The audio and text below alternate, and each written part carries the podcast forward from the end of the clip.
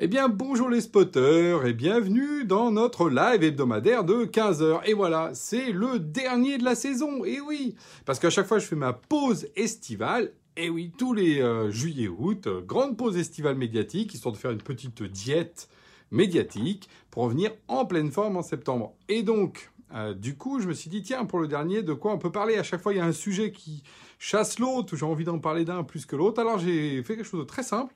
J'ai repris sur mon fil Twitter, parce que vous savez, c'est tous les analytics, et en gros, quels sont le tweet par mois et donc le sujet qui était euh, finalement le plus marquant.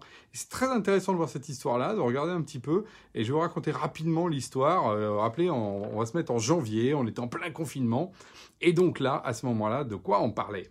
Eh bien en fait, le premier truc qui est sorti en janvier, c'est en fait un dossier sur les suites collaboratives, parce qu'il y a quelque chose de nouveau dans le domaine, c'est que les suites collaboratives, vous savez, tout ce qui est édition collaborative, euh, la suite bureautique en ligne, etc., qui était quand même l'apanage toujours des, grands géants, bah, il y a eu des challengers, ils étaient assez nombreux, qui tout d'un coup sont arrivés en même temps, parce qu'il y a des composants qui sont arrivés, des composants open source, des composants justement faits par les, par les uns et les autres, et on s'est retrouvé pas mal de, boîtes, hein. je pense évidemment à TalkSpirit, je pense à NetFrame, je pense, euh, bah, évidemment nous, JamesPot, on a eu une proposition alternative euh, aux euh, Américains qu'on connaît bien. Et le, le MAG euh, donc journal justement avec des, très bons journalistes d'ailleurs que je salue et pas seulement parce qu'ils nous citent mais parce qu'ils font toujours des trucs très fouillés ce que j'aime beaucoup chez eux parce qu'effectivement c'est des vrais journalistes voilà mais ils avaient fait un article pour dire bah voilà toutes les suites collaboratives voilà ce qu'elles apportent leur différentiel vous avez même fait une belle grille et tout et donc voilà et ce tweet avait été extrêmement repris.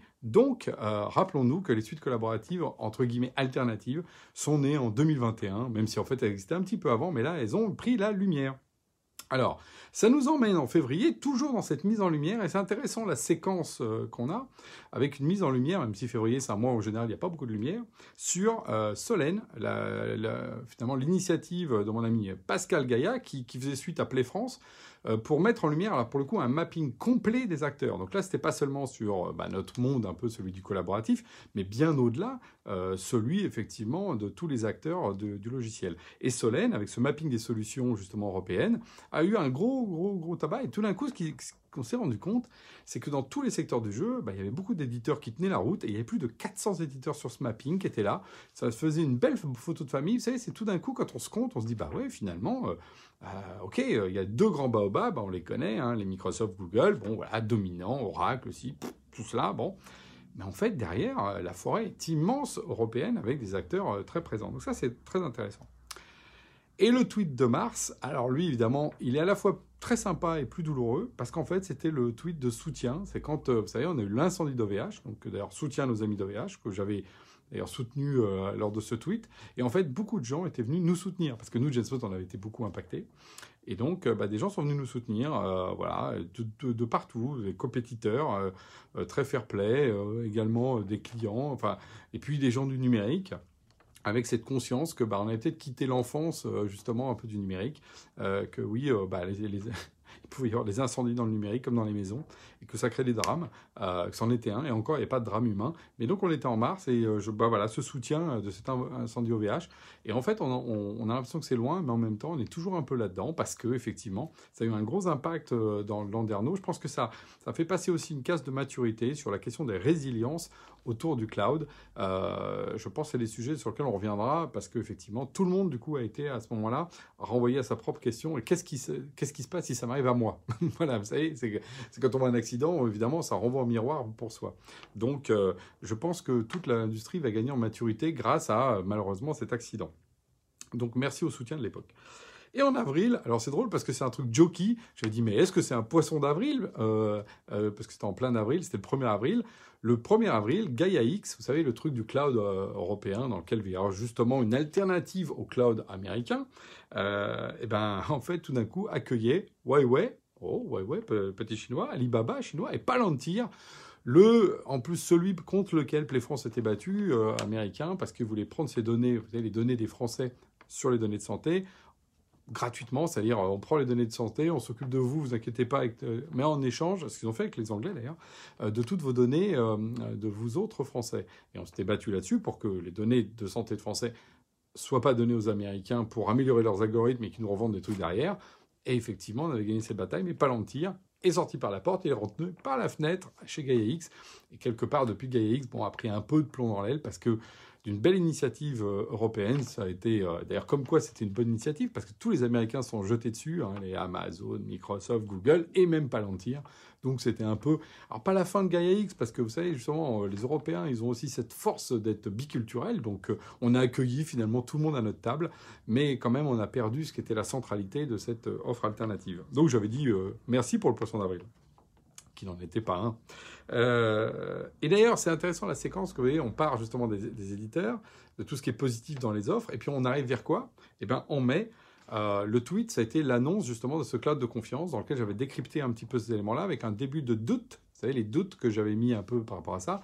Parce que quand le, gouvernement français a dit bon, euh, on a bien compris qu'il y avait un grand risque, il fallait qu'on ait une indépendance. Euh, alors moi je là super, il faut mettre le cloud au centre. Et là, il y a vraiment une, un, volet politique très juste de la part du gouvernement, mais il rajoute ah, mais comme c'est les Américains les plus forts, ce qu'on va faire, c'est qu'on va acheter leur technologie, puis on va les faire opérer par Orange, euh, enfin en gros par des boîtes qui veulent bien. La semaine d'après, on a appris que c'était Orange, et en fait des ESN et des gens qui vont faire du service. Et donc on dit oh non, non, c'est pas ça. Il faut fabriquer des actifs. Il faut arrêter de mettre de l'eau dans le sable. Et d'ailleurs, pas manqué, bingo, un mois plus tard, en juin, et je vous donne dans le mille, le tweet là qui cartonne, c'est celui sur euh, bah, tout simplement le, j'ai refait une synthèse du canard enchaîné. Ah oui, on arrive à finir par parler du cloud dans le canard enchaîné. Quand j'ai dit quand c'est dans le canard enchaîné, c'est que c'est trop tard. Parce que le gouvernement finalement s'est fait un peu étrier par le canard euh, enchaîné sur cette question du cloud de confiance en disant mais attendez, de quelle confiance on parle? C'est fait par les Américains. Ils ont redonné les chiffres et tout l'argent qui avait potentiellement à gagner pour les acteurs européens, mais qui là allait encore une fois être fléché vers les Américains. Donc c'est dommage, le gouvernement est passé, mais à deux doigts de, vraiment réussir son strike. Euh, et d'ailleurs, on regarde, hein, moi j'ai une revue de presse, euh, plus de 90% des, des, des, journaux euh, ont été critiques après l'annonce qui a été un peu sidérante pour le, pour le Landerneau, en fait, tout le monde s'accorde à dire que bon, c'est dommage parce qu'en fait, il suffisait juste de paradir en faisant des licences américaines et c'était super. Sauf que il y avait beaucoup de pression là-dessus.